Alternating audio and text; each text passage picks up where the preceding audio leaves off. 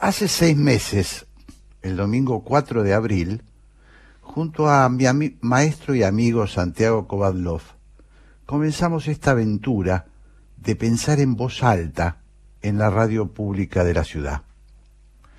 La definición, pensar en voz alta, le pertenece al psicólogo Luis López y siempre me pareció un inquietante y bello desafío de enormes implicancias.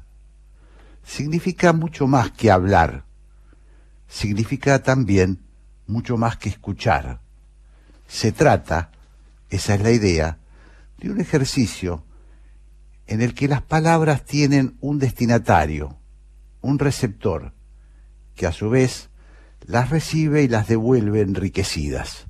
De ese intercambio surgen nuevos conceptos. Es, en definitiva, poner en práctica el verdadero arte de la conversación. Para pensar en voz alta se requiere una enorme disposición a dejarse invadir por el otro, a deponer las egolatrías y las verdades absolutas, y sobre todo resulta imprescindible poseer una actitud maleable y estar dispuesto a cambiar de opinión. El proyecto había nacido un par de años antes, lo recuerdo muy bien, donde durante una conversación informal con Santiago, luego de un espectáculo al que habíamos concurrido juntos a nuestras esposas. Santiago, le arrojé un poco cohibido, tengo un sueño, hacer un programa de radio en el que podamos conversar como habitualmente lo hacemos en privado. Creo que no por casualidad utilicé el verbo soñar. Santiago Kovadlov es filósofo, escritor, poeta, académico, uno de los intelectuales más importantes de la Argentina y del mundo hispanoparlante. Entre otras distinciones, ha recibido el séptimo Premio Internacional de Ensayo Pedro Enríquez Ureña. De modo que la formulación de mi propuesta, un tanto velada, apenas atrevida, debía contemplar, entre otras cuestiones, un hecho incontrastable. Santiago es un hombre muy ocupado. Bien ocupado, diría yo. Pasaron unos meses de aquella conversación de invierno. Mientras tanto, nuestra amistad se fue agigantando y nuestras charlas se volvieron imprescindibles. Un día, Santiago me dijo, ¿te acordás de aquel sueño del que me hablaste? Hagámoslo realidad. Yo les voy a dar mi propia interpretación de por qué fue posible que haciendo pie se convirtiera finalmente no en un programa de radio, sino en un momento de celebración para ambos. Algo mágico que sucede no muchas veces une a las personas más allá de la necesidad o de la conveniencia. Se llama empatía. Santiago y yo encontramos ese punto en el infinito que es tan difícil de hallar. Conscientes ambos de que no somos iguales, ni tenemos la misma formación, algo que no hace falta especificar, somos, sin embargo, complementarios. Si no hubiera sucedido la magia del encuentro, podríamos habernos asociado para trabajar, para encarar proyectos juntos, pero jamás hubiéramos logrado que cada conversación, cada intercambio, nos resultara un camino sin fin hacia la pasión y el entusiasmo. Dice el gran escritor húngaro Sándor Márai, la amistad es una hazaña en el sentido fatal y silencioso de la palabra, donde no resuenan ni sables ni espadas. Una hazaña como cualquier otra actitud desinteresada.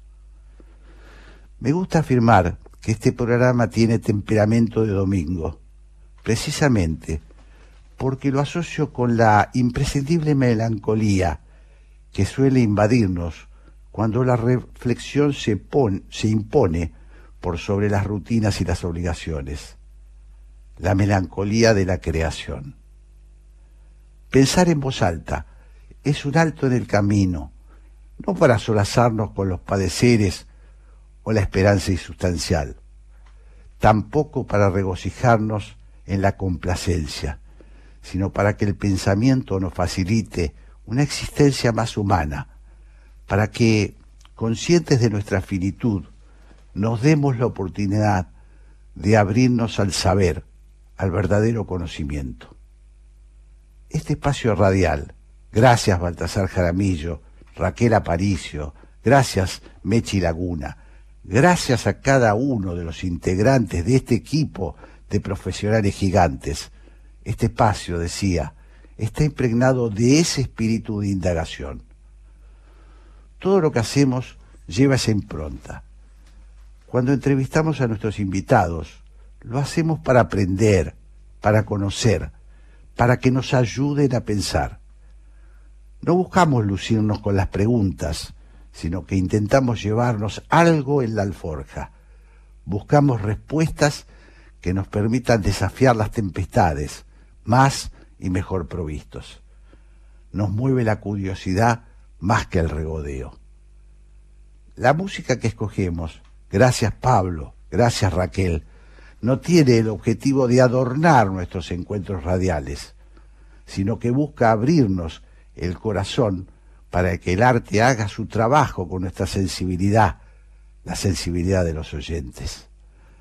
Tratamos también de huir de la jactancia, no solo porque la humildad nos parece imprescindible, sobre todo en estos tiempos impregnados por mediocres altaneros, la más de las veces burros con poder, sino porque renunciamos a la palabra totalizadora. Nos repugnan los autócratas, sospechamos de los enfáticos, preferimos recostarnos en la duda sin perder por eso nuestras firmes convicciones. Llevamos seis meses en el aire de la, de la 1110, la radio pública de la ciudad. Ojalá ustedes disfruten de este espacio como lo hacemos nosotros.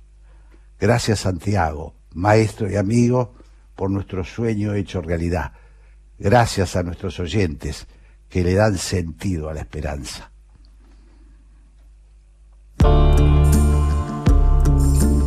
Hablar. Ceder la palabra. Escuchar.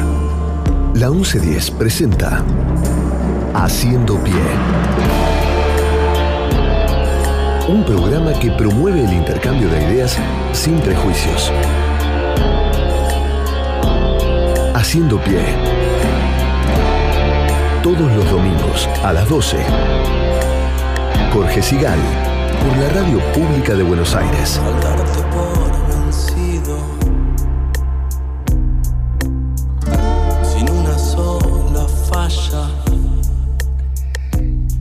En este día, domingo maravilloso de primavera, presentamos al equipo de Haciendo Pie cuando cumplimos seis meses en el aire. Operadora, Gabriela Garrido. Locutora, Patricia Lamperti. Coordinación de aire, Andrés Terrile. Producción, Gabriel Matera. Producción general, nuestra protectora, Merceditas Laguna. Coordinación artística, la españolísima, Raquel Aparicio. Y ahora la recibo, como siempre, a nuestra querida Patricia Lamperti, que nos va a acompañar durante estas dos horas. Hola Patricia, ¿cómo estás? Hola Jorge, ¿qué tal? Buenos días. ¿Todo bien? Sí, todo bien, gracias a Dios, todo tranquilo. Me alegro mucho. Vamos a lo nuestro entonces. Vamos, para comunicarse con Haciendo Pie lo pueden hacer a través del Twitter, arroba la 1110 y si no, arroba Jorge Sigal.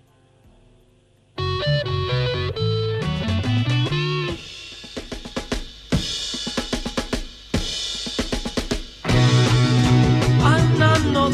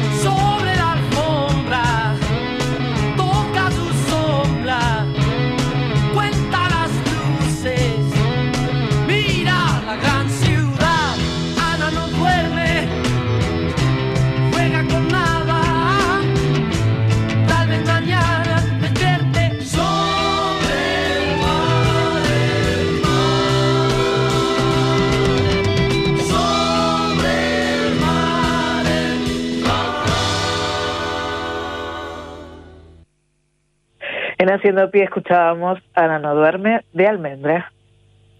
Haciendo pie, porque no hace falta hundirse para llegar al fondo de la información. Operación Masacre es el primer programa de libros de periodistas de la radio argentina. Así es, hace siete años que venimos haciendo aquí Operación Masacre por la 1110 los domingos a las 20, porque aunque usted no lo crea, los periodistas a veces nos damos el tiempo para escribir investigaciones periodísticas, para escribir novelas, para escribir ensayos y hasta para escribir poesía. Operación Masacre los domingos a las 20 por la 1110 es programón. Conectate con la ciencia jugando y aprendiendo en familia. El Planetario tiene propuestas para todas las edades, que van desde actividades para armar y colorear hasta podcast de entrevistas y curiosidades astronómicas. Ingresa a las redes del Planetario en Instagram, Facebook, Twitter y Spotify o a www.planetario.buenosaires.gov.ar y descubrí el universo desde casa. En Banco Hipotecario actualizamos nuestra app para hacer tu día a día más fácil. Nuevo diseño, más funcionalidades, más información. Consulta, invertí, envía, pedí, paga con QR y mucho más. Banco Hipotecario en tu celular. Descarga la app BH y opera todos los días durante las 24 horas. Haciendo pie. Un programa para desatar nudos.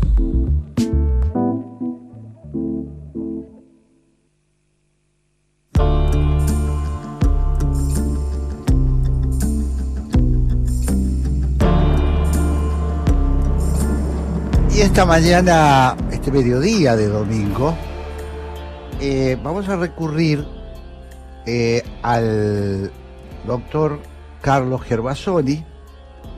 Él es doctor en Ciencias Políticas de la Universidad de Notre Dame, máster en Ciencias Políticas y en Estudios Latinoamericanos de la Universidad de Stanford, autor de Regímenes Híbridos dentro de las democracias, Federalismo Fiscal y Estados Subnacionales Rentísticos, es miembro de la comisión directiva del Club Político Argentino. En Twitter es arroba Gervasoni Carlos. Hola Carlos, ¿cómo estás? ¿Qué tal? Buen día, Jorge. ¿Cómo estás vos? Un gusto tenerte en, en nuestro programa. Gracias. Bueno, vamos a aprovecharte, Carlos, como decimos siempre, para pensar un poco en la realidad argentina, tratar de ayudar a, a ayudarnos y ayudar a nuestros oyentes a entender el complejo panorama que de este país bendito, ¿no? Eh, la primera cuestión que te, vos sos un has este, seguido muy de cerca el desarrollo de el, el peronismo y sobre todo del peronismo de las provincias eh, que hoy tiene una incursión particular en esta nueva co- en esta nueva composición del gobierno nacional luego de la derrota de las PASO. Mi pregunta primera es si estamos ante una nueva piel del peronismo y algo que siempre me inquietó, este, una definición tuya de decir el peronismo no tiene ideología. Por lo tanto, me gustaría que lo que lo expliquemos un poquito. Bueno, mira, eh, yo te diría, nueva piel me parece que no. Creo que lo que estamos viendo en esta configuración posterior a las PASO es una combinación nueva de elementos ya existentes, de elementos que ya estaban en el peronismo, ¿no? Este, incluyendo esto lo que vos haces referencia del peronismo del interior, el peronismo de las provincias, que fue clave en el partido desde su inicio hasta el día de hoy, eh, porque como todo el mundo sabe, el peronismo tiene mucha territorialidad, no tiene muchos gobernadores, muchos eh, intendentes, menos de los que solía tener, pero muchos, eh, y siempre estuvo de una forma u otra. Es verdad que en épocas del kirchnerismo, eh, esa eh, centralidad que o gran digam- digamos concentración del poder dentro del partido en el matrimonio Kirchner de alguna forma opacó, pero siempre estuvieron, ¿no? Vos recordarás eh, Capitanich como gobernador de, de, de, este Chaco que llegó a jefe de gabinete,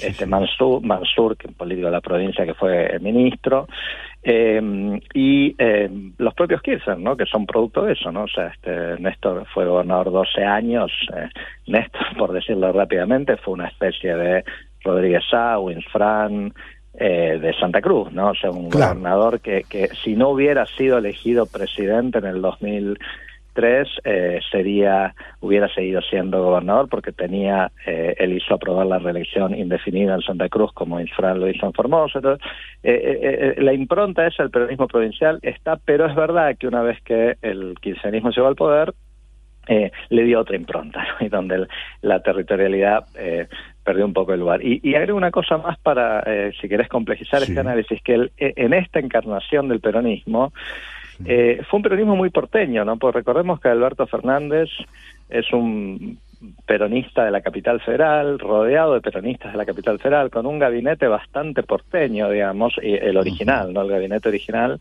Eh, y eh, este y entonces también no estaba muy presente lo, lo territorial. Bueno, ahora lo que parece haber es un regreso en alguna medida de eh, eh, el peronismo del interior, claramente en la, en la este, cabeza del jefe de, de gabinete, ¿no? Mansur, que aparte implica, y si querés conversamos esto también, eh, Sí. un- una transformación eh, del perfil ideológico eh, de- del gobierno, ¿no? Este, Claro. Eh, yo, una, nosotros tendemos, yo al menos, tiendo a tratar de analizar la política desde la ideología. Es una, una digamos, una cuestión, creo yo, de formación. Si uno piensa en política y piensa Sí. qué representa.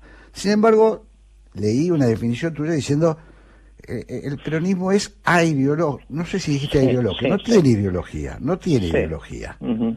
¿Cómo, ¿Cómo es esto? Porque, Bueno, eh. digamos, no deja de ser un fenómeno extrañísimo. Por ejemplo, hemos visto un enorme enamoramiento de un sector progresista Claro. en los últimos años. Siempre me, me, me escarba un poquito el cerebro eh, cómo se sentirán ahora. Pero bueno, eso es un tema Claro.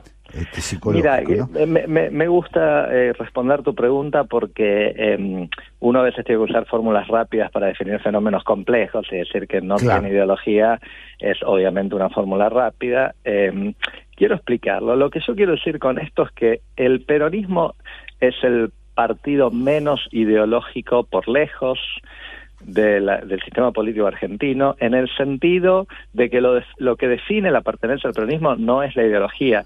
Y esto me parece que no es ahora y no lo fue nunca.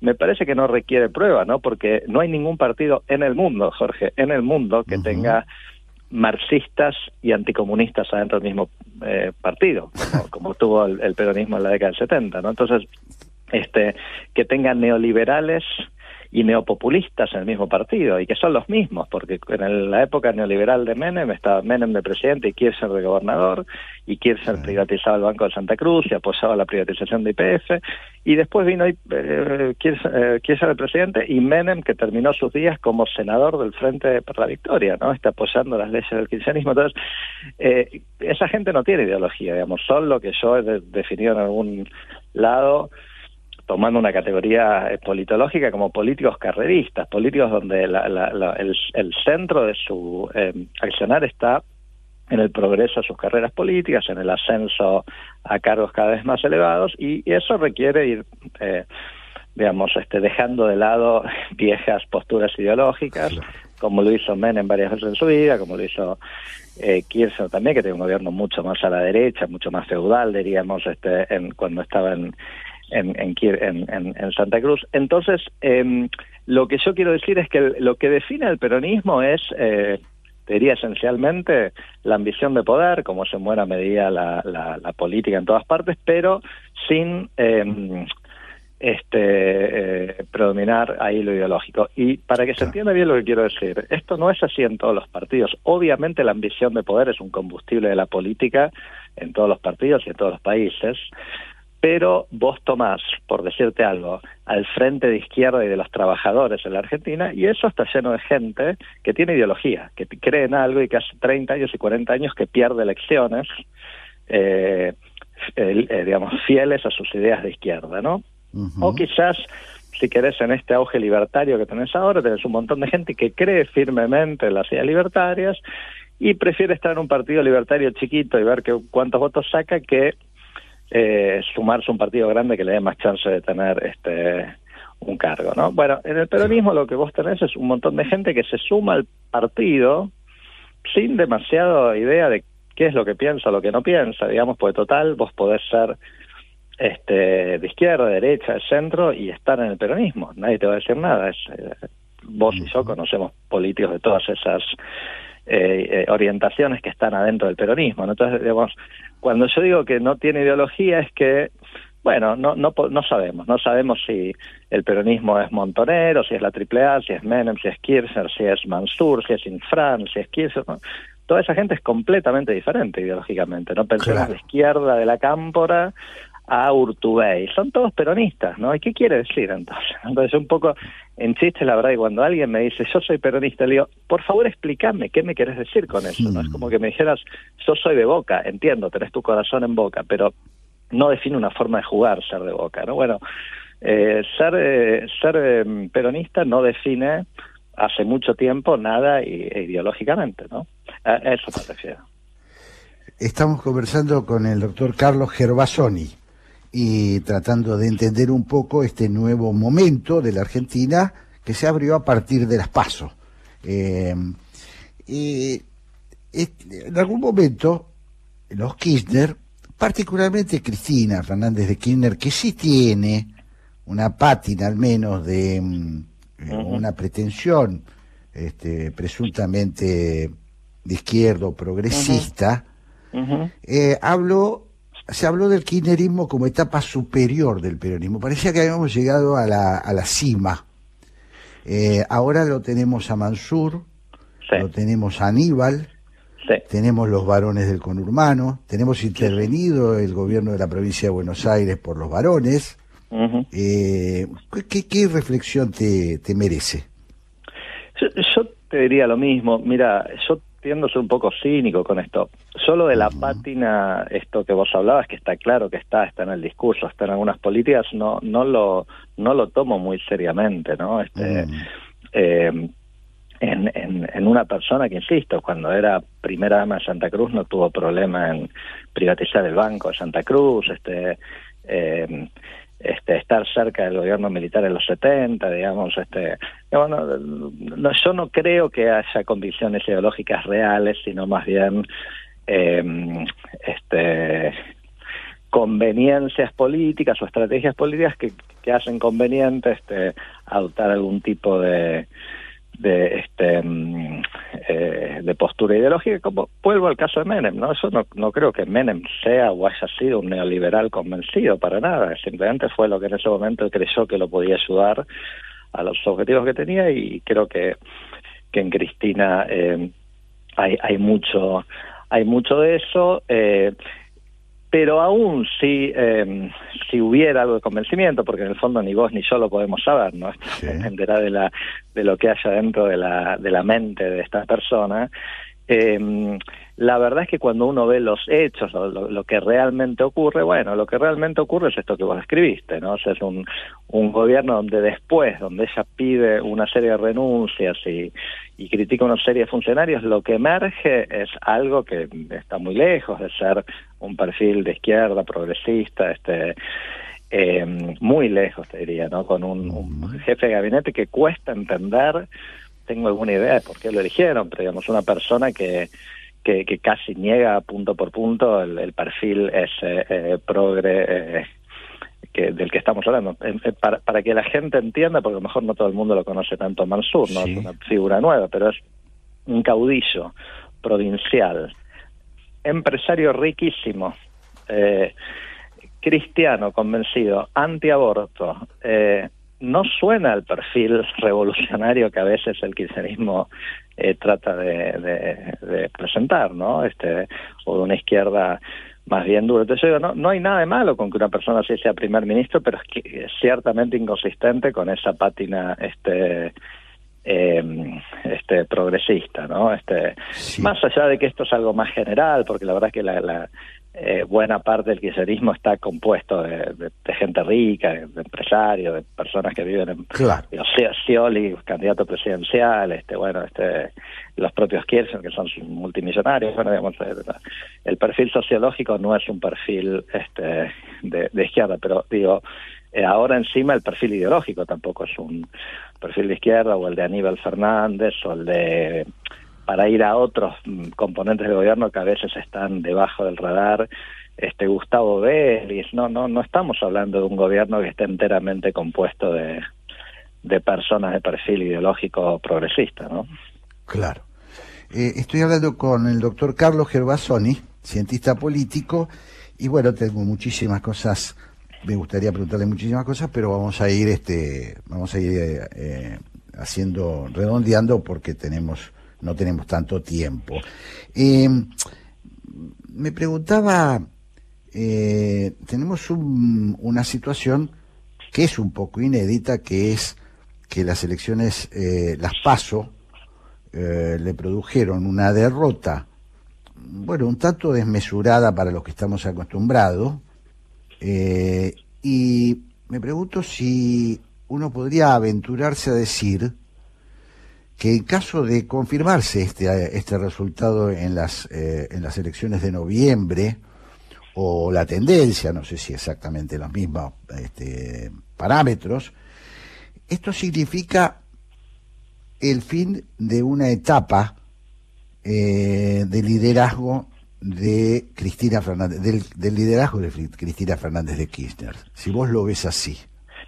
Eh, eh, en algún sentido sí, o sea, si hubiera una derrota similar, parecida o peor de la que hubo en septiembre, eh, yo creo que eso va a generar eh, un debilitamiento del liderazgo kirchnerista dentro del peronismo eh, y hasta no descartaría algún tipo de ruptura, ¿no? Este, o pensar que lo que hay hoy en el peronismo, cuando hablamos del peronismo en singular, eso también es un poco de, un abuso del lenguaje, ¿no? Pues lo que hay hoy en día es una serie de facciones que en algunos casos son partidos diferentes. Recordemos que Massa tenía un partido diferente, el Frente Renovador, ¿no? Y Cristina compitió por un partido diferente del 2017, Unidad Ciudadana, literalmente, partidos legalmente. Eh, Cristina le ganó al peronismo, que era Randazo en el 2017, compitiendo por un partido desde afuera. Entonces, lo que han hecho realmente en algún sentido legal de la palabra están separados porque cada uno tiene su partido o en alguna elección tuvo su partido y juntaron a todo esto en el frente de todos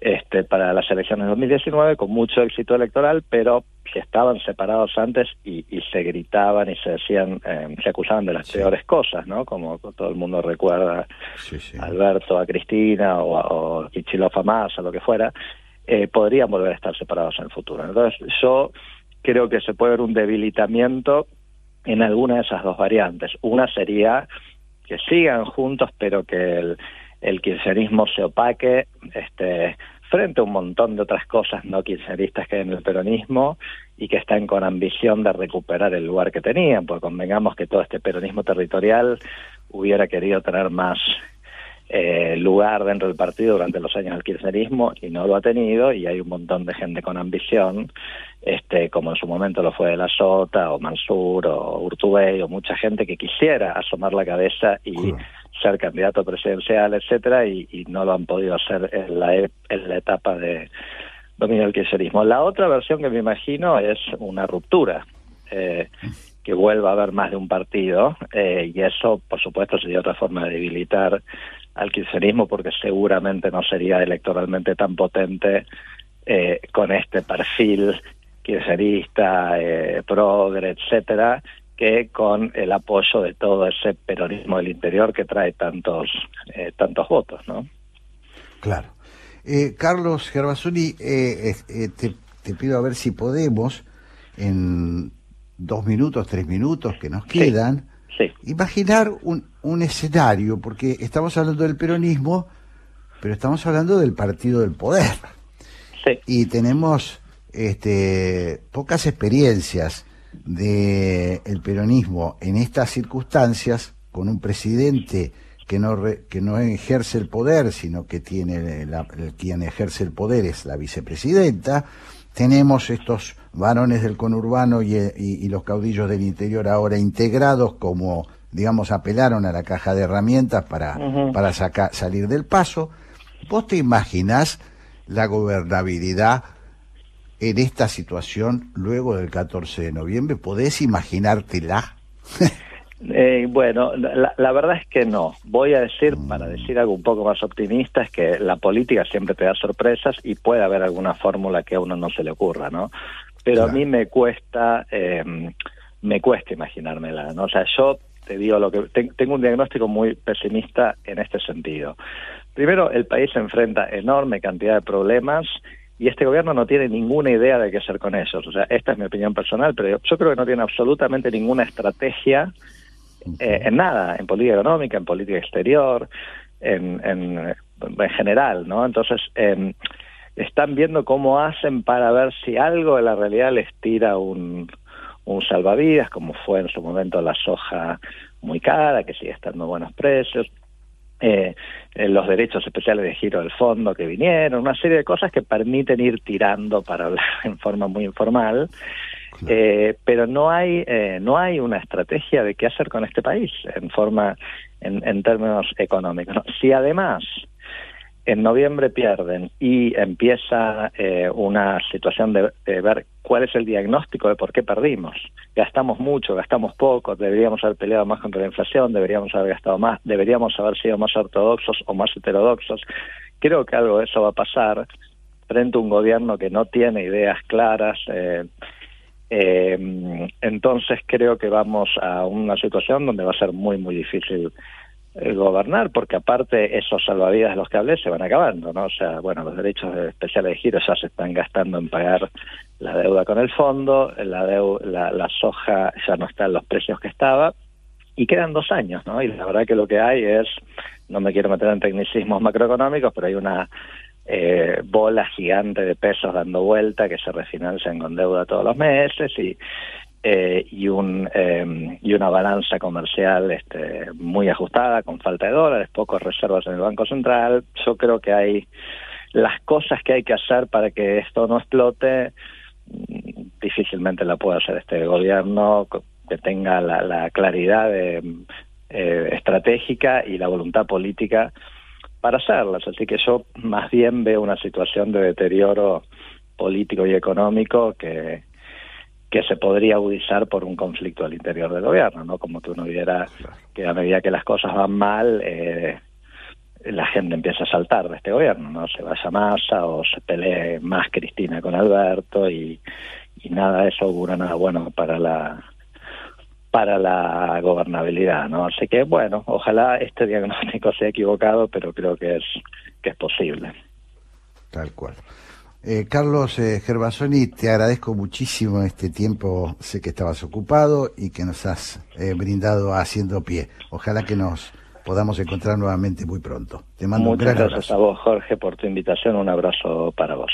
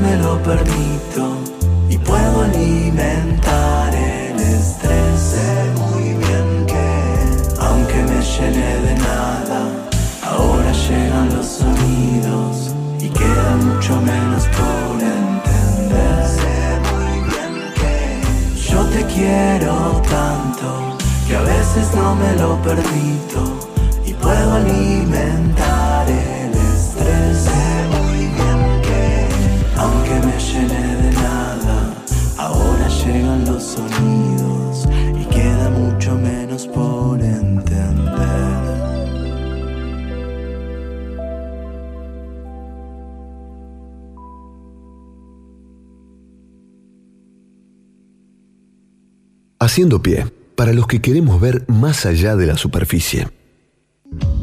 Hola, soy Graciela Fernández Meijide y el programa que yo conduzco se llama ¿Por qué? Y el por qué es esa pregunta que desde muy chiquito hacemos para indagar y en este caso es sobre la actualidad nacional generalmente, aunque a veces las fronteras no nos detienen y nos vamos un poco más allá. Repito, este programa va los domingos a las 14 horas. Los espero. Existe más de una manera de dar vida. 6.000 argentinos esperan. 40 millones. Podemos ayudarlos. Todos podemos dar vida. Comunicate al 0800-555-4628 www.incucay.gov.ar Es un mensaje del Ministerio de Salud, Presidencia de la Nación. Hola, ¿qué tal? ¿Cómo están? Mi nombre es Gustavo Noriga, conduzco Preferiría no hacerlo de lunes a jueves de 22 a 24 acá en la 1110. Es un programa que hace una exaltación de lo inútil. Se llama Preferiría no hacerlo porque no queremos hacer la agenda de todos los días, entonces hablamos de libros, cine, música, conversamos, hablamos de cosas intrascendentes, la exaltación de lo inútil. En el 2021 seguimos viviendo una situación epidemiológica que requiere mantener todos los cuidados. COVID sigue entre nosotros y resulta fundamental el compromiso de cada uno con el cumplimiento de los protocolos. Es de vital importancia que nos sigamos cuidando como hasta ahora. Si fuiste contacto estrecho de un caso positivo de COVID, es importante que te aísles 7 días desde el día en que tuviste el contacto y que luego vayas a un dispositivo detectar o unidad febril para hacerte un test. Como sociedad, somos un pilar fundamental en la prevención de los contagios. Y por eso es de vital importancia que no nos relajemos con los cuidados. Más información en www.buenosaires.gov.ar barra coronavirus barra contacto estrecho. Dialogar, intercambiar, ofrecer, proponer, percibir, razonar, convivir. Haciendo pie. Buscando el consenso en el disenso. Con Jorge Sigal.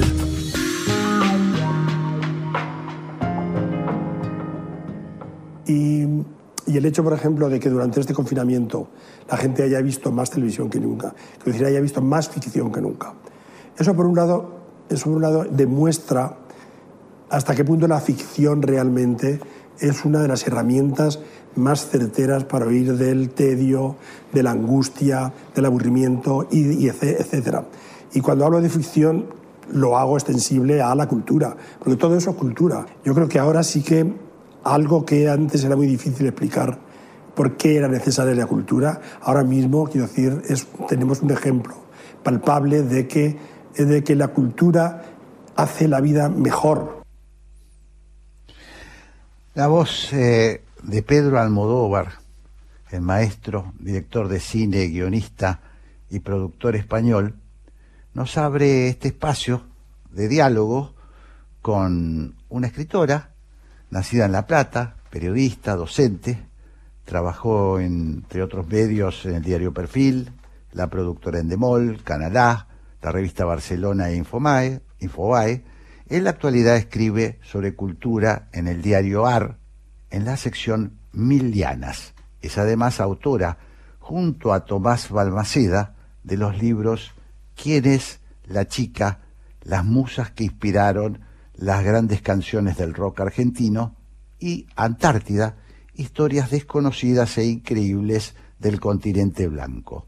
En Twitter ella es arroba Tina Larrea. Hola, ¿cómo estás Agustina? Hola, ¿qué tal? Muy buen mediodía. No sé cómo está ahora, es un poco extraña, no sé si tarde o mañana. Buen mediodía para vos. Es mediodía, para nosotros es mediodía porque todavía no comimos. está muy bien. Este, y estamos disfrutando de este sol maravilloso. Para hablar un poquito del arte, que nos gusta, nos gusta hacerlo, lo hacemos todos los domingos, y para eso te convocamos, eh, este, Agustina. Eh, vamos a, tomar al, maestro Almodóvar simplemente para, para decir esto, eh, o para preguntarte esto, ¿para qué sirve el arte? Wow, es una de las grandes preguntas, ¿no? Desde la filosofía para acá, digamos que hay mucho para, para reflexionar al respecto, pero me gusta esto que rescata él eh, asociado con la pandemia, ¿no? Y con estos días tan difíciles, eh, como un gran refugio, creo que, que, fue para toda la humanidad, ¿no?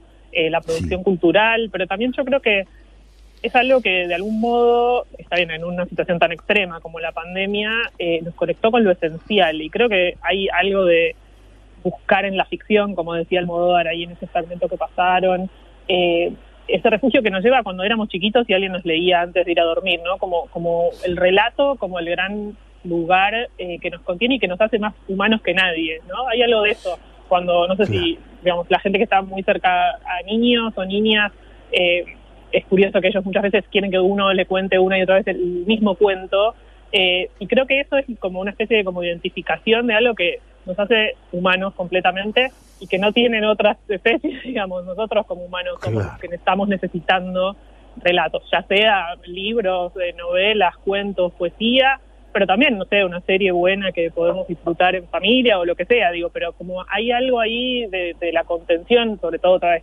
en el contexto de la pandemia, que es lo que marcaba Almodóvar, eh, que me parece que fue central en estos tiempos y sigue siéndolo, por supuesto. Obviamente la ficción siempre nos ha acompañado como humanos, pero quiero decir, en estos momentos y sobre todo en, las etapas más duras, si se quiere, o de mayor incertidumbre ante la gran peste mundial, creo que fue, digamos, el gran lugar donde muchos y muchas encontramos ahí una especie de reparo. Siempre es un reparo, digamos, un poco transitorio, ¿no? Porque las dudas y las incertidumbres siempre nos van a acompañar como humanos también, pero por lo menos un ratito de cierto refugio no nos vino mal en todos estos días tan difíciles. Claro. Estamos conversando con Agustina Larrea, y escritora, periodista.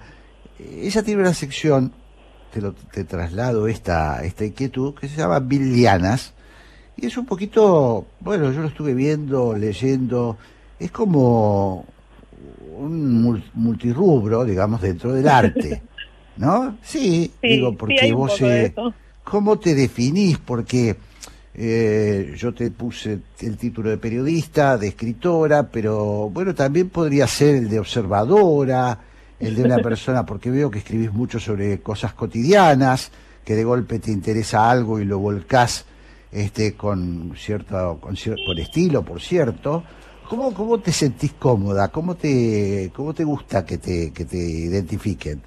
Mira, la verdad es que soy una persona que escribe en distintos géneros y en distintos espacios.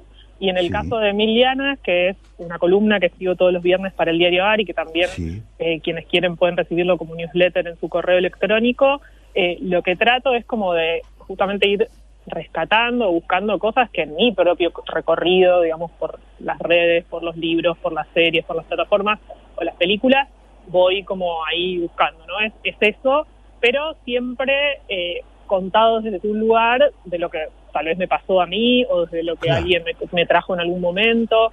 Eh, me interesa como un periodismo o un tipo de columna que un poco le habla al oído a, a los lectores, ¿no? Eh, en tiempos en los que por ahí hay un tipo de periodismo más ruidoso y más estruendoso y más, eh, nada, como de querer llamar mucho la atención, acá es como un espacio más de distensión. Y por suerte, bueno, tenemos como un muy buen feedback con los lectores y las lectoras, muchos me escriben porque la, idea de, bueno, te cuento algo, esto es como un secreto o esta cosa que encontré te puede gustar, eh, creo que dialoga muy bien con, gente que de alguna manera, digamos, no sé, eh, tiene esa misma sensibilidad. Me parece que también hay que apostar como a estos espacios en los medios de comunicación o en los libros o en donde sea, como de, eso, de ir a, por la sensibilidad de algún modo. Claro. Vos sabés, eh, eh, Agustina, que estaba leyendo algunos informes.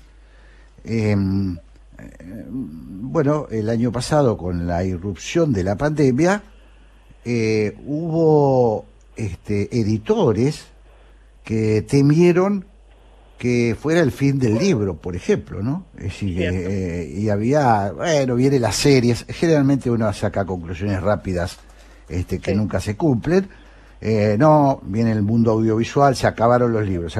De golpe, de golpe, hay un fenómeno que empiezan a registrar los editores de que otra vez hay un auge del relato, que la gente sigue con mucha atención este, los relatos, eh, que a veces uno mira, decía mi amigo Fernández Díaz, uno mira a un tipo este, en el subte mirando el, este, que está eh, viendo el teléfono y cree que está haciendo, eh, digamos mandando WhatsApp y en realidad está leyendo un micro relato.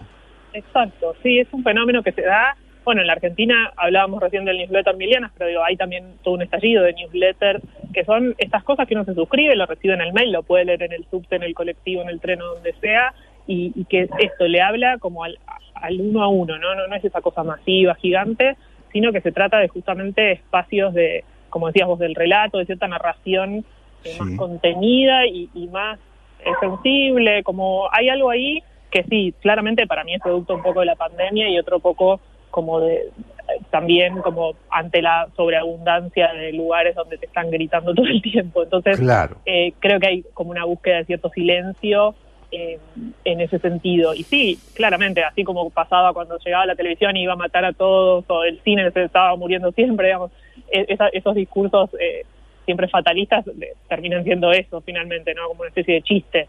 Eh, Nadie mata nada, todo va conviviendo, son andariveles distintos y está bueno que, todos los formatos convivan. Eh, y bueno, y está bueno este momento de por ahí eso, del relato, del micro relato. bueno, en Buenos Aires, pero en Argentina, digamos, somos eh, un poco hijos del, de grandes cuentistas, entonces también está toda esa sensibilidad de los cuentos, porque mucha gente en pandemia, pero antes también asistía a talleres literarios, por lo general los talleres redundan en un montón de gente que escribe más corto, entonces esos más cuentos y más cosas que circulan. Digo, ahí hubo refugio a la hora de consumir, de leer mucho relato y también de producir. Hay mucha gente que se volcó a la escritura en estos tiempos. Sí, sí. Estoy hablando con Agustina Larrea y eh, también eh, te, voy a, te voy a trasladar algo que me pasó leyendo tus, eh, tus relatos, tus historias, que es que, Teresa, me pareció, hay un tema con el silencio. Bueno, vos hablás del silencio, el muteo, por alguna razón que, que no nos da para, para comentar demasiado. Este, tuviste un enganche con la Antártida, que es como escribiste un libro con, Tomás Balmaceda sobre, sobre la Antártida, eh, que es lo que uno imagina como el gran silencio.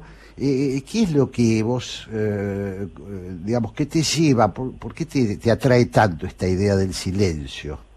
Bueno, fue un poco un disparador que me trajo unas declaraciones que leí de una científica que viajó a la Antártida en 2018, 2019, no me acuerdo ahora, pero obviamente antes de la pandemia, y que ella hablaba de que, bueno, obviamente en la Antártida hay muchas tonalidades de blanco distintas, es algo que se estudia y demás, pero que también allá se encontraron con distintos distintas tonalidades del silencio y me gustó eso, ¿no? Porque uno siempre piensa, sobre todo esto en tiempos de redes sociales, de muteo, como vos decías, de algo que también se llama agosteo, esto es que alguien te deja hablar para siempre y bueno, te cayó, te gosteó, te fantasmeó, digamos.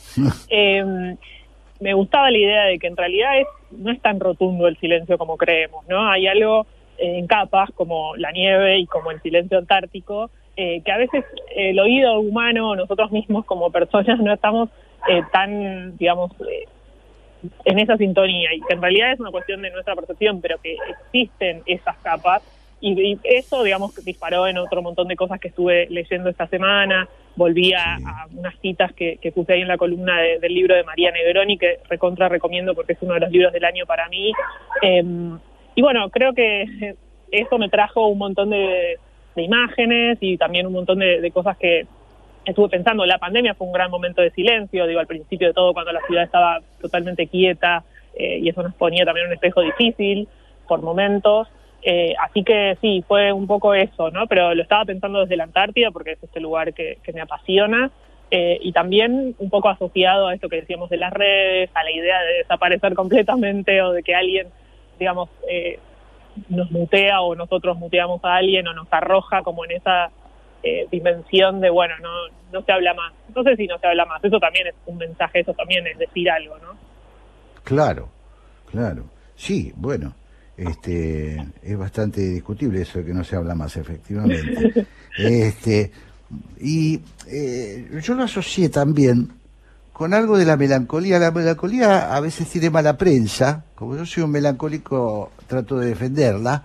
Y me parece que vos haces de la melancolía también, silencio, melancolía, eh, arte, digamos, también haces creatividad con eso, ¿no?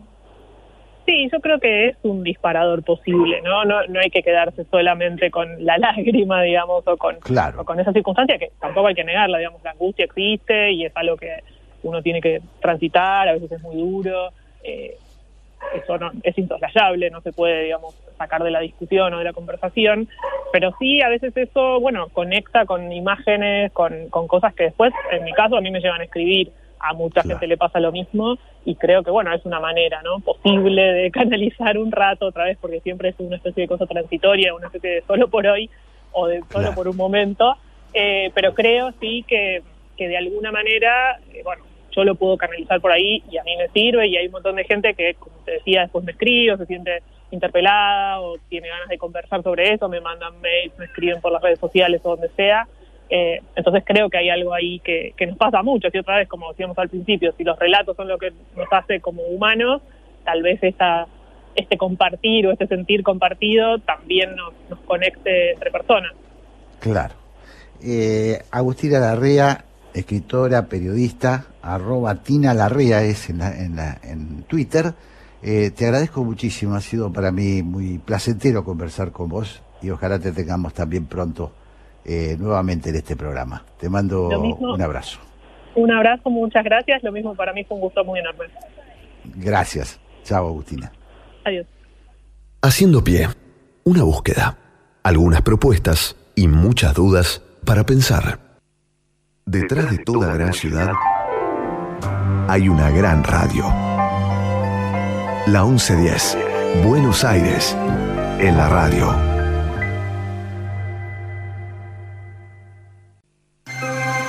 Explorar es nuestro punto de partida.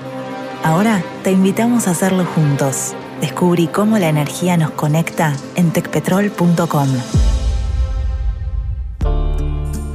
Jorge Sigal y Santiago Kovadlov. Dos ensayistas, dos amigos de la vida. 60 minutos y todos los temas del mundo para conversar. Café La República. El placer de una charla de domingo Bermud, política, filosofía, poesía y lo que venga. Café La República. Un lugar para encontrarse. Por la 1110. La radio pública de Buenos Aires.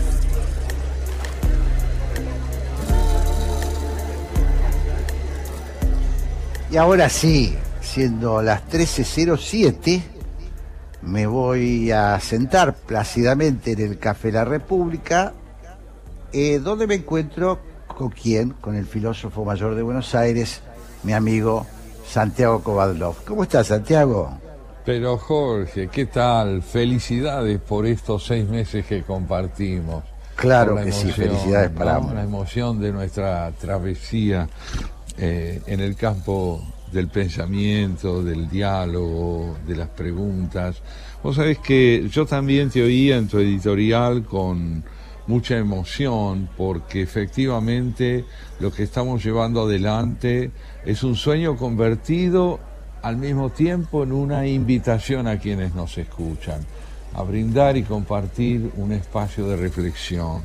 Y creo que lo estamos haciendo con la autenticidad y la pasión indispensable como para que podamos augurarnos otros seis meses de vida. otros seis meses de vida. Por lo menos, sí.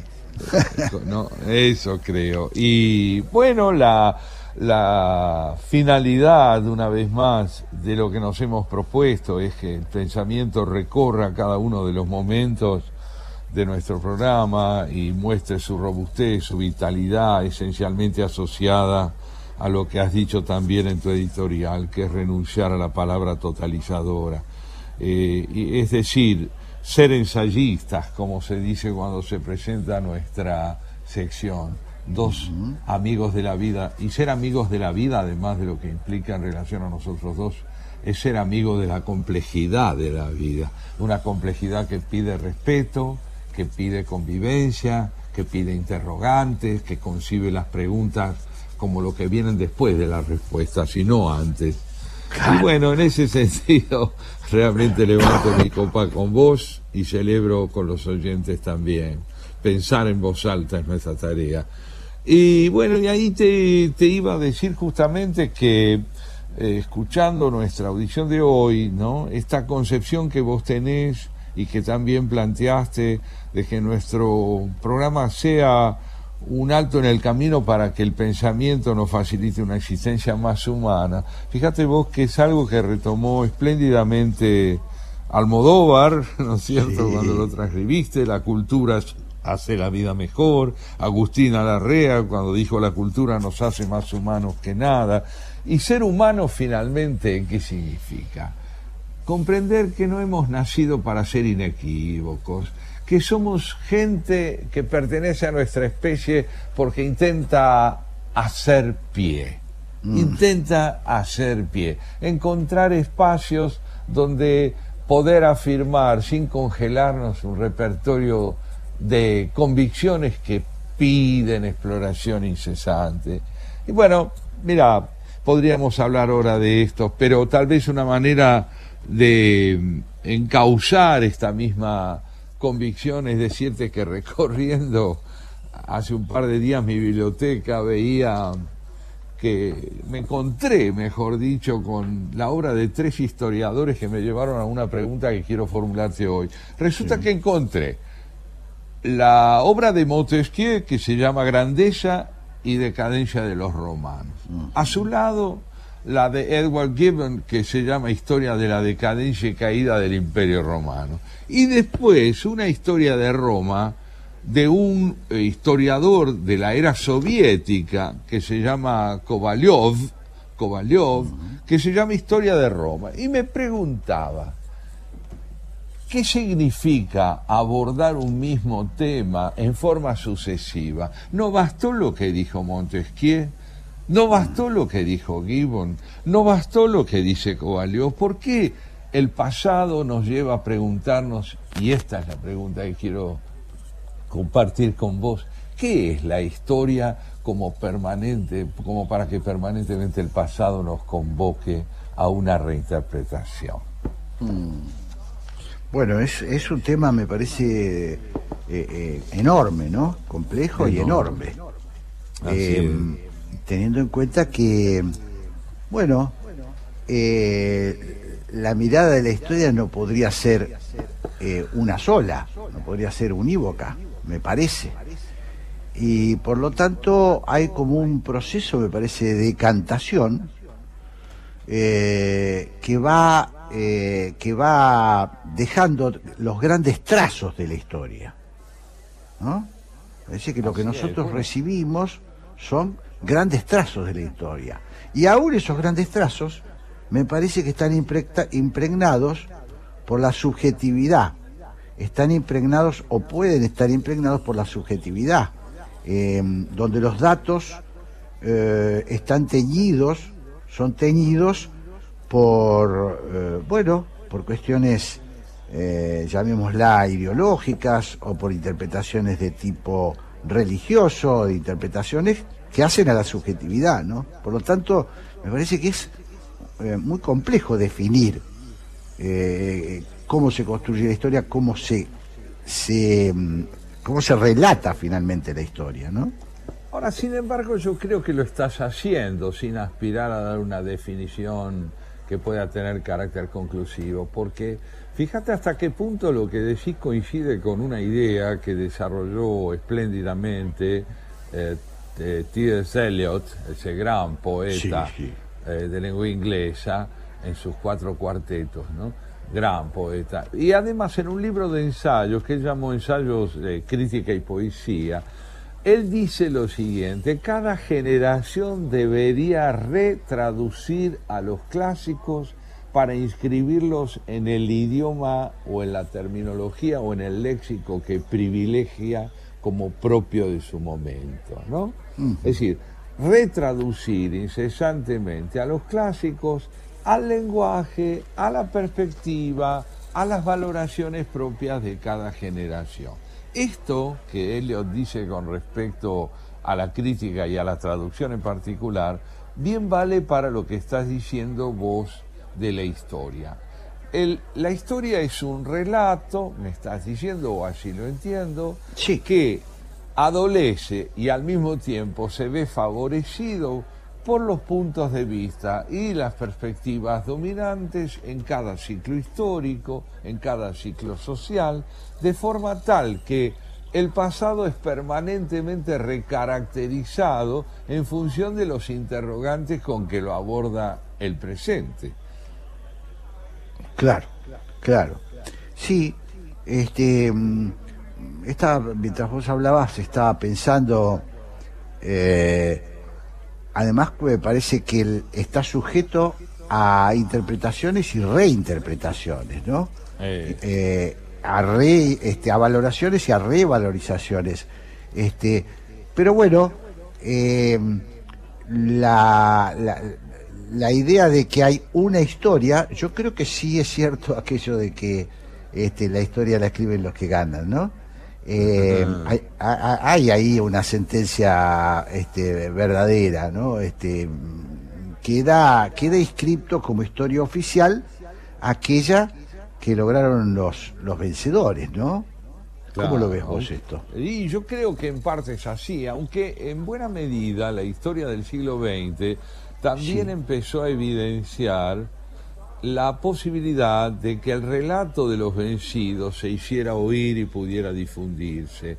Hace poco, uno de nuestros queridísimos autores, al que vos tanto te referís y con razón, Todorov, también escribió la historia de los vencidos.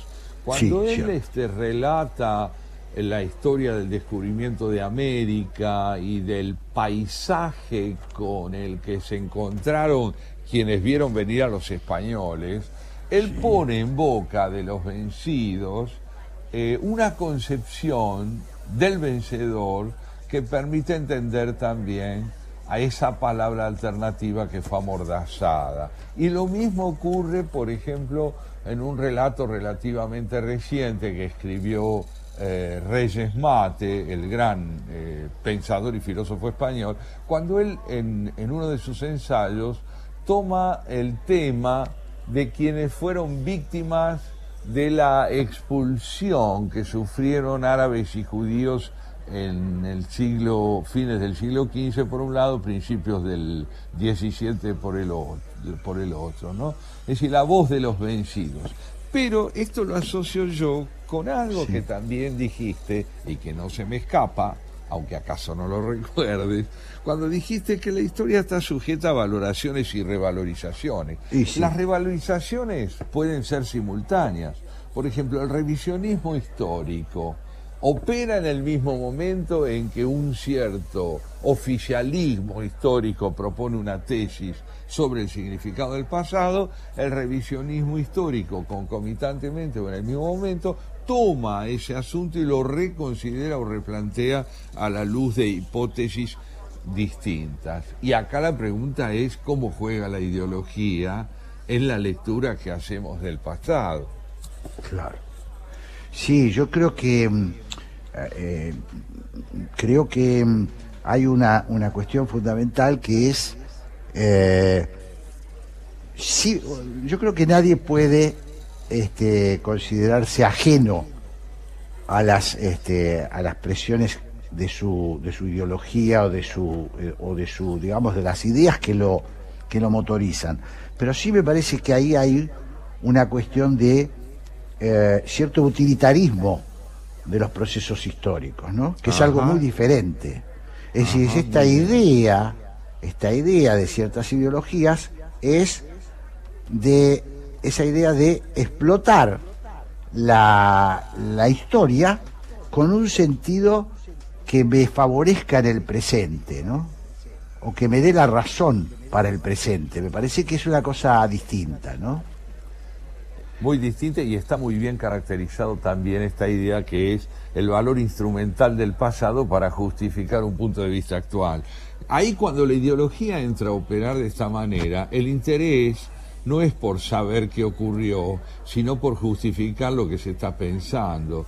Y efectivamente, en este caso, el condicionamiento ideológico tiene un ingrediente consciente, no solo inconsciente, que es el propósito de tergiversar los hechos para que se adapten a lo que necesito creer y hacer creer.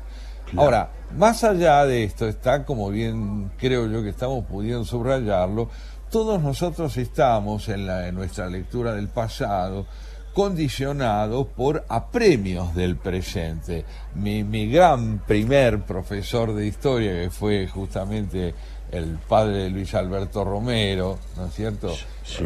Eh, ese historiador formidable nos enseñaba en la universidad lo siguiente, él nos decía, eh, el pasado responde a las preguntas que se les hace, que se le hace desde el presente es lo que tiene para decir. El pasado tiene algo para decir según la índole de las preguntas que se le formulen. Es decir, que reconfigura su semblante en consonancia con los interrogantes que uno es capaz de plantearle, pero al mismo tiempo, y para escapar a este condicionamiento ideológico consciente o, eh, fundamentalmente reduccionista, siendo consciente de que muchas preguntas responden a la necesidad de que la realidad quepa en el zapato que le ponemos. Claro, claro.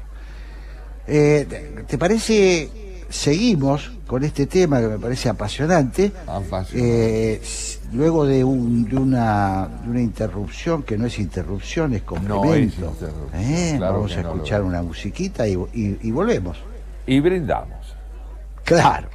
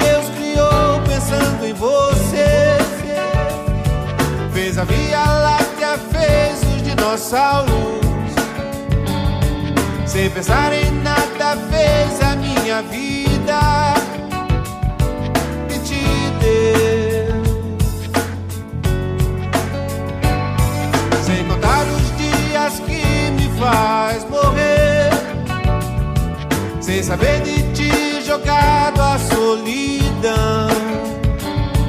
Mas se quer saber se eu quero outra vida. Não, não. Eu quero mesmo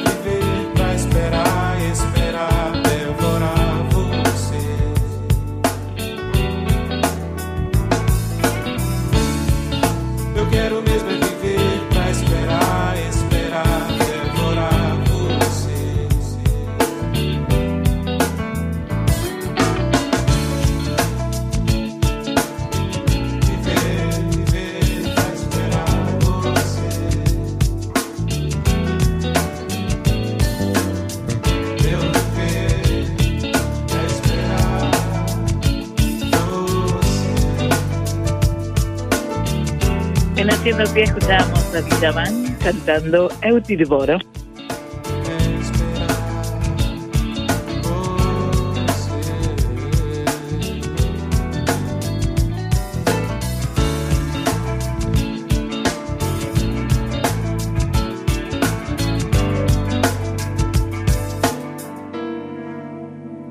Jorge Sigal y Santiago Kovadlov en la 1110.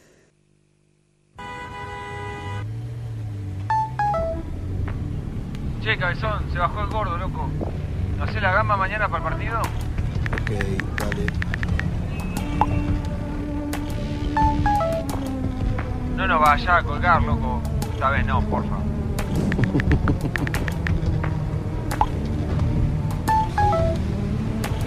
Amor, el bebé está despierto, esperándote. ¿En cuánto llegas?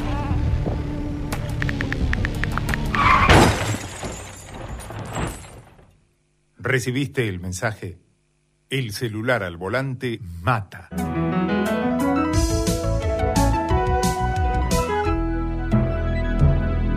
Luchemos por la vida.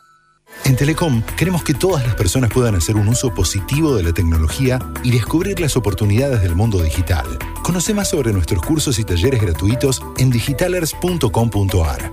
Telecom, nos unen las ganas de avanzar. Café La República. La hora de la tertulia entre amigos en Haciendo Pie. Con Jorge Sigal y Santiago Kubalov.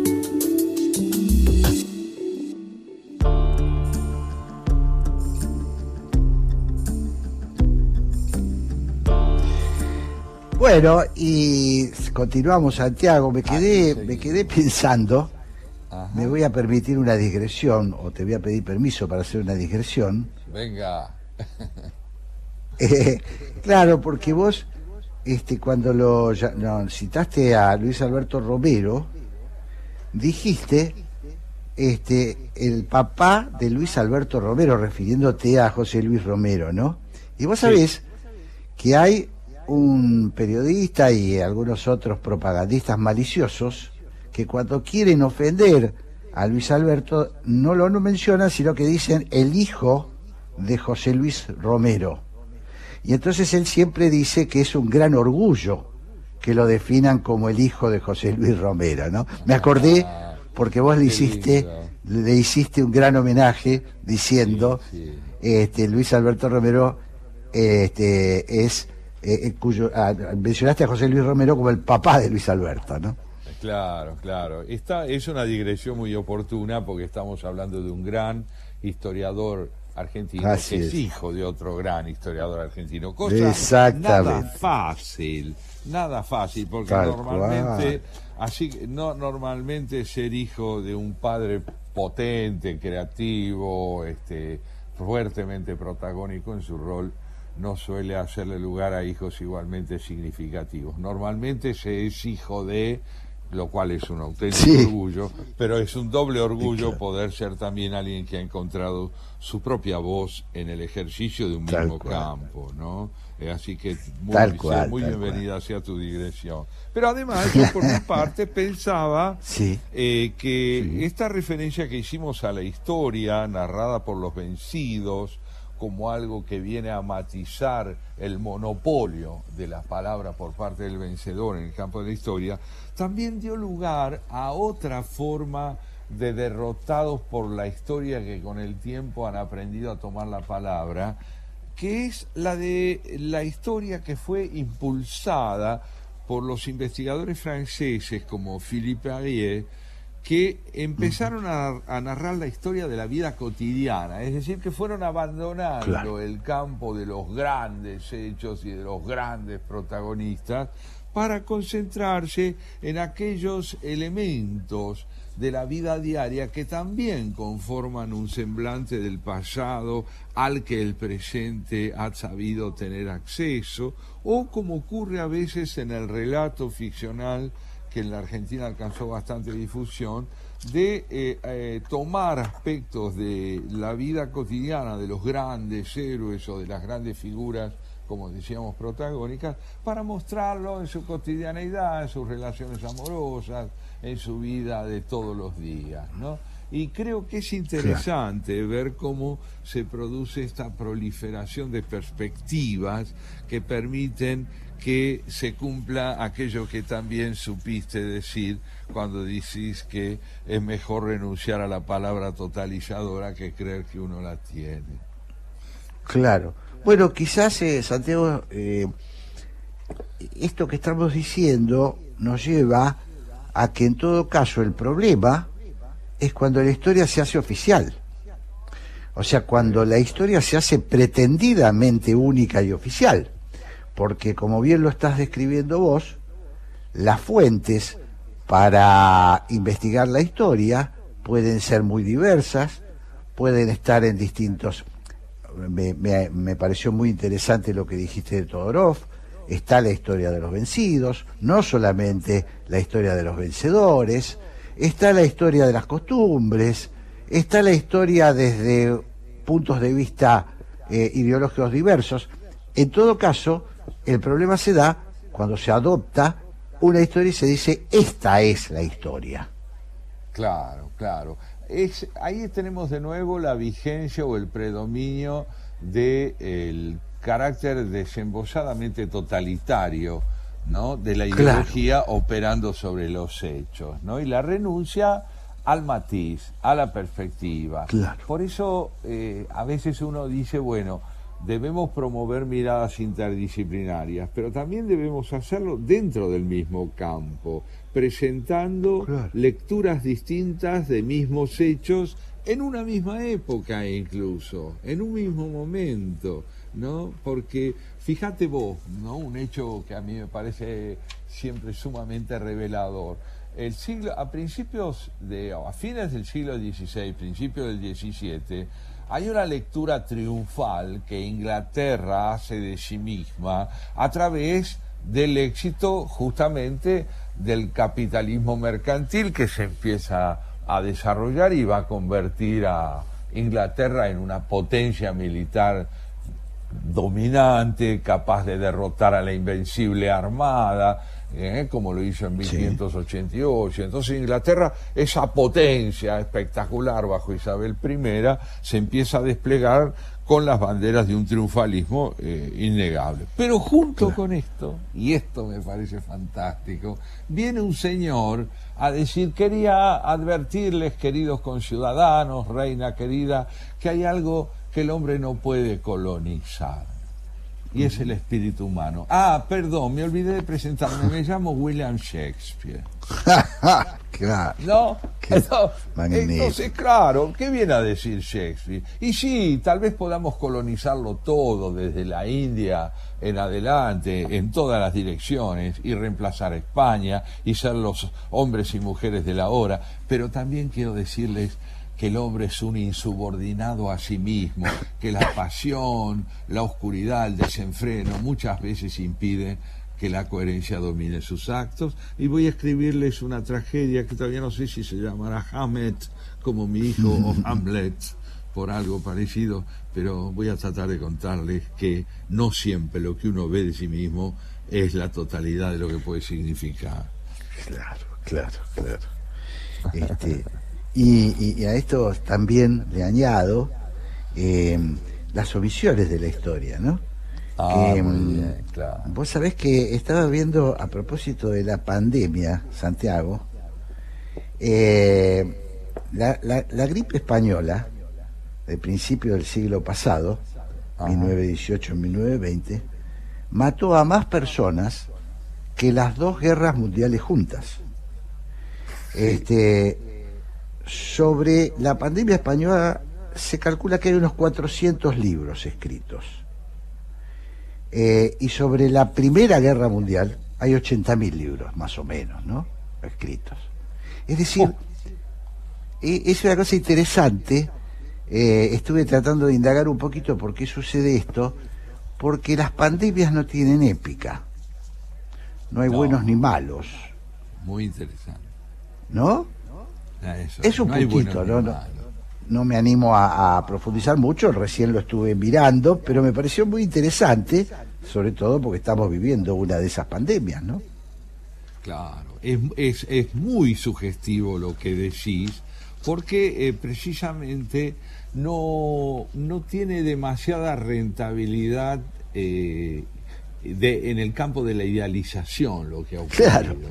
Entonces, más vale olvidarlo, ¿no? Más vale olvidarlo. Pero eso también tiene un costo. Ahora, lo que decís a su vez me recuerda a aquellos historiadores que son capaces de explorar el olvido, los prejuicios encubridores, aquellas perspectivas que aspiran a dejar de lado lo que no es conveniente tomar en cuenta y recordaba un historiador contemporáneo extraordinario, desgraciadamente fallecido aún siendo joven, que fue Tony Judd, el Tony Judd, el escritor inglés, ¿no es cierto?, eh, que fue capaz de escribir un libro como posguerra, que toma de, desde el año 45 en adelante la historia de Europa, y él trata de mostrar en ese libro qué es lo que cada una de las naciones que intervinieron en la guerra, en la Segunda Guerra Mundial, aún este, a favor de, no solo a favor del nacionalsocialismo, sino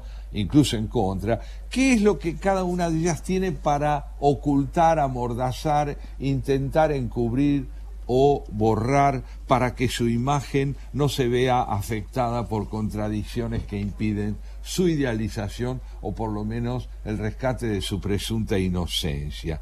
Y entonces va explorando, por ejemplo, solo para dar un ejemplo, el, de qué forma en Holanda, un país que uno indudablemente tiene asociado a la lucha contra el nacionalsocialismo, a la actitud solidaria con los judíos, o el caso de Noruega, países donde también prosperó una línea de pensamiento favorable al nacionalsocialismo y alcanzó un auge considerable en momentos que comprometieron esa línea democrática que finalmente preponderó. Eh, y es interesante como Judd va subrayando todo aquello que tiene que ver con la posibilidad de que ese rostro límpido, bueno, acuse una cierta acné o unas ciertas manchas que impiden confundirlo con la belleza. Claro, claro. Bueno, me parece fundamental esto que estás diciendo, ¿no? Fundamental. Estaba pensando también en eh, eh, versiones como la historia de la Revolución Rusa de Oraldo Fitzes, donde él, bueno, que tiene dos libros muy interesantes, ¿no? Eh, ese, tiene varios, pero ese y eh, también otros, los que susurran, que habla desde las costumbres justamente, desde la cultura. Pero es muy interesante porque, eh, porque son también la, la, historiografía va reparando omisiones, ¿no? Eso es, ahí está. Es ese papel sanador que le estás atribuyendo en este momento a la historiografía nos permite señalar un aspecto más de la riqueza de pensar el pasado, es decir, reparar omisiones. ¿no? También se trabaja en esa línea y esto pone de manifiesto uno de los sentidos más fecundos de la actividad del historiador, ¿eh? que es contribuir a que el olvido no pueda más que la memoria indispensable. Claro. No, no pueda más. Quizás hace falta distancia, ¿no? Está, digo, eh, eh, en cuanto, más se toma distancia de los acontecimientos, más posibilidades de enfriar el tipo de análisis, de esto que vos decías, ¿no? Nosotros somos en general resultado de las posguerras mundiales del año del siglo pasado. Eh, la posguerra tuvo una etapa idílica, digamos, de los vencedores, donde los, los, los culpables, este, como siempre suele suceder, eh, son poquitos.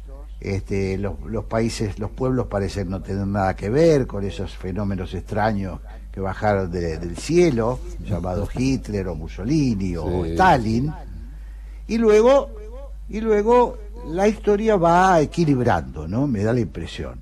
Así es, yo creo que en parte es así efectivamente cuando la ideología no logra, pese a la perspectiva de los años, adueñarse del pasado. Por ejemplo, otro libro espléndido que ha retratado eh, la complejidad del fenómeno alemán es un libro de Karl Jaspers, el filósofo, psiquiatra inicialmente, filósofo después, que se llama La culpabilidad alemana, donde él desplaza el interés por el análisis del nazismo, de las dirigencias políticas y de los fenómenos políticos que dominantes de la época, para mostrar cómo la sociedad alemana intervino en el afianzamiento del pensamiento totalitario alemán. ¿no? Eh, bueno, en ese sentido voy a decirte algo que no podía faltar en una fiesta como la de hoy, que es que te he traído un poema y se lo he traído a nuestros oyentes. Sabés que me estaba empezando a preocupar porque... no, no, sí, está. Sí, digo... Y, me va a dejar sin regalo este hombre. No, acá lo tenés y vas a ver qué regalo. Es un poema de Jacques Prévert, el gran poeta francés que vivió entre 1900 y 1977 y que tiene que ver con una historia que quiero resumir para que los oyentes puedan eh, situarse ante el valor de este poema. Este poema habla de una ciudad francesa que está situada en la región de Bretaña que se llama Brest. Brest, ¿no?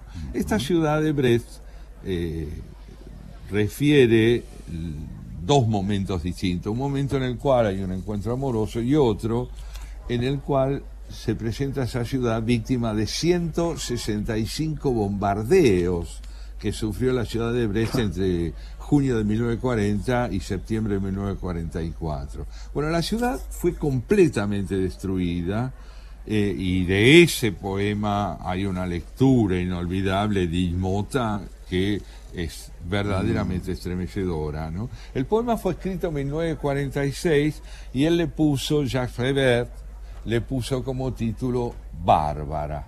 Aquí va. Recuerda, Bárbara, llovía sin parar en Brest aquel día y tú ibas sonriente, espléndida, encantada, bañada por la luz de la lluvia. Recuerda, Bárbara, llovía sin parar en Brest y yo te encontré al cruzar la calle Sion. Tú sonreíste y yo te sonreí también. Recuerda, Bárbara, tú, a quien yo no conocía, tú, que no me conocías. Recuerda, recuerda, vamos, recuerda aquel día, no lo olvides. Un hombre se protegía en un portal y gritó tu nombre, Bárbara. Y tú corriste hacia él bajo la lluvia, bañada por la luz de la lluvia, espléndida, encantada, y te arrojaste en sus brazos. Recuerda, Bárbara, y no te enojes si te tuteo. Yo tuteo a todos los que amo, incluso cuando no los he visto más que una vez. Yo tuteo a todos los que se aman, incluso si no los conozco. Recuerda, Bárbara, no olvides esa lluvia mansa y feliz sobre tu rostro feliz, sobre esa ciudad feliz, esa lluvia sobre el mar, sobre el arsenal, sobre el barco de Usón. Ah, Bárbara, qué idiote la guerra, ¿Qué ha sido de ti, de tu vida, bajo esta lluvia de hierro, de hierro, de acero, de sangre, y aquel que te estrechaba en sus brazos amorosamente, ha muerto, ha desaparecido o está vivo todavía? Ah, Bárbara, llueve sin parar en Brest como llovía entonces, pero ya no es lo mismo y todo se ha echado a perder. Es una lluvia de duelo terrible y desolada. Ya ni siquiera es una tormenta de hierro, de acero, de sangre, sino simplemente de nubes que revientan como perros, como perros que desaparecen bajo el agua, que cae y cae en Brest y se van a pudrir a lo lejos, a lo lejos, muy lejos de Brest, donde no queda nada. Impresionante. ¿Eh? Impresionante. Oh, qué, qué, qué, qué, otra manera de contar la guerra, ¿no? Poéticamente. Ahí está. Madre otra mía. manera de contar la historia, querido amigo otra manera, donde la intensidad personal protagoniza el relato y los hechos. Claro que sí, claro que sí. Otra manera de contar la historia, muy buena, muy buena definición. Ahí tenemos entonces a la poesía, una vez más cumpliendo su sí, función claro. dentro de ese planteo la música. que nos, eso que nos hacía Agustina Larrea. Qué lindo, qué lindo. Bueno, ¿te parece bien que hagamos un, un espacio para la música y ya la recibimos a Graciela y a Pablo que vienen Así a hacer sea, el porqué? Claro que sí. Y salud una vez más por nuestros seis meses. Eso, salud y felicitaciones. A vos.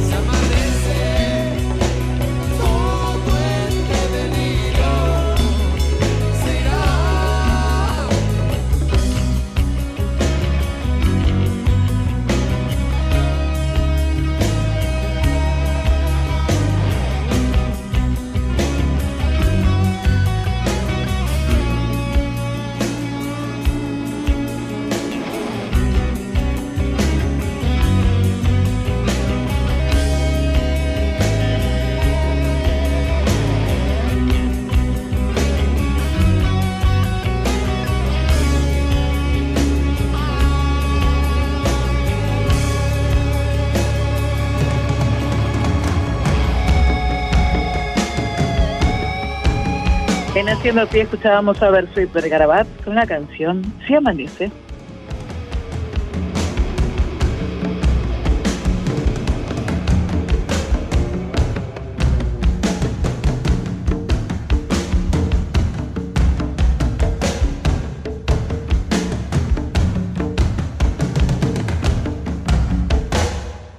Jorge Sigal y Santiago Kovadlov en Haciendo Pie.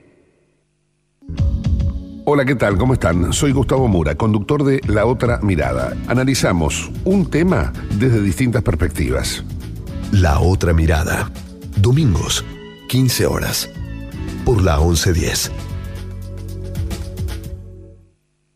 En estos días de aislamiento social es importante cuidarnos entre todas y todos. Si vos o alguien que conoces sufre violencia de género, llámanos al 144 las 24 horas, los 365 días del año. Estamos para ayudarte. Cuidarte es cuidarnos. Buenos Aires Ciudad. En el 2021 seguimos viviendo una situación epidemiológica que requiere mantener todos los cuidados. El COVID sigue entre nosotros y resulta fundamental el compromiso de cada uno con el cumplimiento de los protocolos. Es de vital importancia que nos sigamos cuidando como hasta ahora. Usa el tapabocas en todo momento, cubriendo nariz y boca. Lávate las manos regularmente y usa alcohol en gel. Si te reunís, que sea en espacios abiertos. Mantengamos la distancia de 2 metros entre las personas. En zonas gastronómicas, no olvides hacer uso del alcohol en gel y no compartir vasos ni cubiertos. Como sociedad, somos un pilar fundamental en la prevención de los contagios. Y por eso es de vital importancia que no nos relajemos con los cuidados. Más información en www.buenosaires.gov.ar barra coronavirus. Café La República. Jorge Sigal y Santiago Kovadlov conversan en la radio pública de Buenos Aires.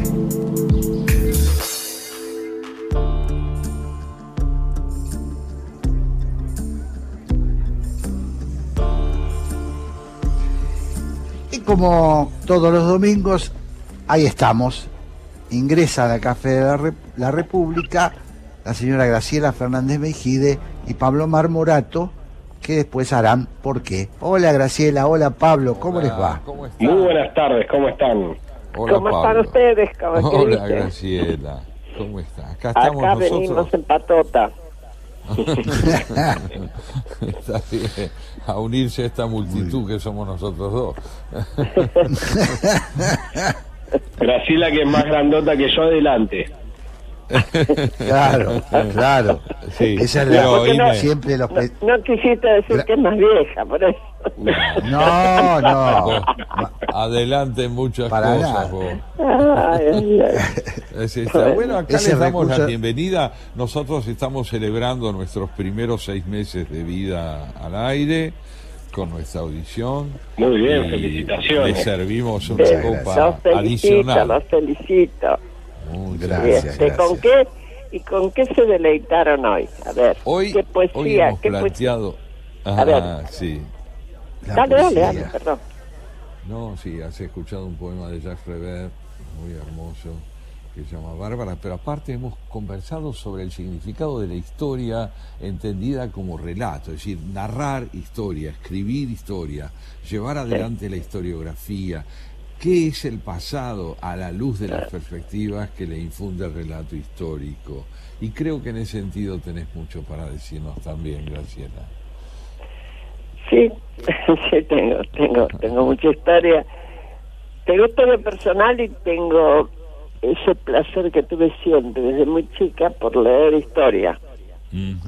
A mí me gustaba leer la historia. Y me sigue gustando, me sigue gustando. Sigo leyendo todo lo que tiene que ver con nuestra historia. A ver, me encuentro que ahora estoy leyendo con cosas que yo vi pasar Claro. y de las cuales tenía, bueno, alguna idea, pero vista por un historiador, y todo, por ejemplo el caso de Pablo Gerchunov y, econ- y economía y, y otros, el, el propio Tito escribiendo la historia del peronismo en esa eh, en lo que es este el libro sobre Dardo Cabo es de Tito Palermo, ¿no? Estamos hablando. De Tito, sí, perdón, de Tito Palermo, de sí, sí, Vicente Palermo. Tenés razón. Este, excelentes ambos libros últimos de ambos. Y este, vos lo ves y decís qué diferente lo veía yo algo, esas cosas, o cómo entiendo yo ahora aquellos que juzgaba de otra manera. O que no, o que no entendía. Claro, porque lo vivía. Claro, en la perspectiva histórica Jorge justamente señalaba como la distancia que a veces podemos ganar con el tiempo sobre episodios que han ocurrido o incluso como decís ahora que hemos protagonizado permite de repente contar con una relectura que nos incluye, que complementa lo que pensamos. Qué interesante, muy interesante lo que decís Graciela, ¿no? En el sentido de que, claro, nosotros que tenemos unos años eh, empezamos a vivir, tenemos hechos que efectivamente ya están en la historia, ¿no? Bueno, todos tienen hechos que están en la historia, pero nosotros tenemos más distancia.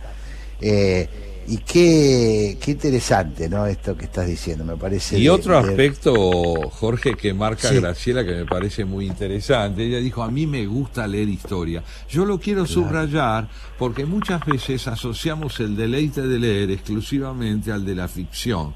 Pero lo cierto es que la historiografía, aun cuando cuente quizá con menos entusiastas desde el punto de vista del fervor de la lectura, es un verdadero placer. Leer historia es para muchos de nosotros tan apasionante como leer un libro de ficción.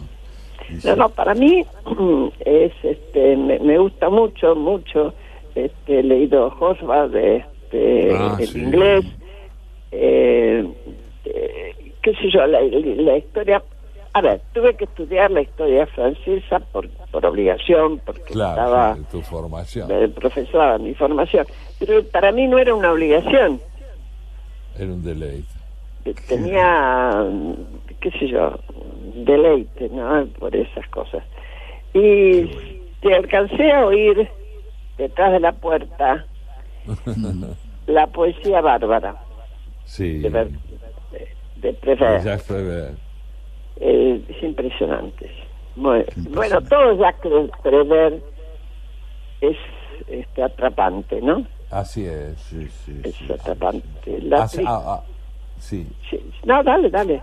No, solo decir que lo es además por esa conjunción formidable que él logra entre la sencillez y la hondura y el lirismo, la cadencia expresiva que sabe infundirle a palabras que son simples, no ha buscado nunca la hipérbole, siempre se ha movido en el plano del lenguaje que compartió con sus semejantes, pero le supo infundir un aliento estético maravilloso. Esa poesía donde describe cómo va tomando una taza de café mientras es este, abandonado o abandonada este, por la persona que amaba, ¿no? Así es. Va poniendo, puse el azúcar en el café, tomé la cuchara, revolví el café, qué sé yo qué, y termina, y se fue. Es impresionante. sí, La intensidad de la poesía. Bueno, hubo dos grandes escritores franceses, vos los debes haber estudiado en tu momento muy bien, que fueron víctimas de cierto desdén o desprecio por la sencillez de su expresión, que fueron junto con Prévert Albert Camus. Albert Camus también decía, bueno, pero este, este, hombre escribe como la gente habla. No, no, no. La gente eh, es el lenguaje coloquial, pero potenciado por el talento, ¿verdad? Claro, claro, claro, claro. bueno, porque el francés siempre ha tenido esa cuestión, el propio espíritu francés, de ser mucho más eh, voltero, diríamos nosotros, para llegar a una idea, ¿no? Este, pero es, es muy lindo y la verdad que fue, yo no sé todo lo que hablaron y con quién hablaron, mm. pero... Bueno, eh, aprovechemos para que nos digas vos con quién hablas, porque nos queda muy poquito tiempo, así sabemos cómo sí, Voy a hablar con, voy a hablar con Jorge Osona. Ah, mira. Sobre un tema que en medio se discute, va, primero de cómo está, él conoce como nadie, cómo está el, no como nadie, como, como otros, pero muchos, el conurbano bonaerense. Sí, sí, sí. ¿Y qué es eso del pobrismo, no? Muy bien. Eh, casi como una doctrina. Y después con quien es vicepresidente de ACDE, ACDE es la Asociación Cristiana de Dirigentes eh, de Empresas. Sí. Claro. Eh, es Ignacio Goropitz. Eh, para ver qué rol tiene hoy, qué rol moderno piensa tener, si es que lo piensan, los empresarios, porque la verdad que tanto el sindicalismo nuestro como el empresariado nuestro ha tenido hasta hace poco tiempo un rol muy antiguo y muy restringido. cuando, uno, cuando uno lo ve comparado con otros lugares, este, nota diferencias enormes y eso incide en la producción. Y bueno, de, de eso va la cosa, muchachos. Muy interesante, les, les deseamos lo mejor que tengan un gran programa, los estaremos escuchando. Muchas gracias. Y nosotros nos, nos reencontramos el domingo que viene, si les parece. Ah, claro. Y salgan al solcito. cuatro salud para los cuatro y sol para todos. Sí, que todavía mantiene un cachito la temperatura. Dentro de un rato. Sí, sí, el invierno se resiste, es melancólico. ah, tal Muy, un abrazo, hasta el domingo, adiós. Se quedan en por qué, gracias, eh. Chao, chao. Chao, Santiago. Chao, Jorge. Chao.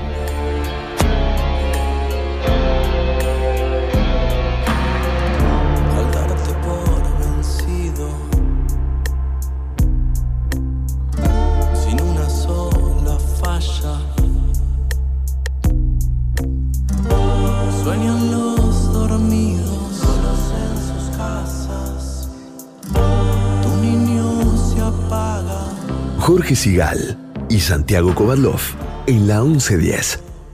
Detrás de toda gran ciudad hay una gran radio. La 1110, Buenos Aires, en la radio.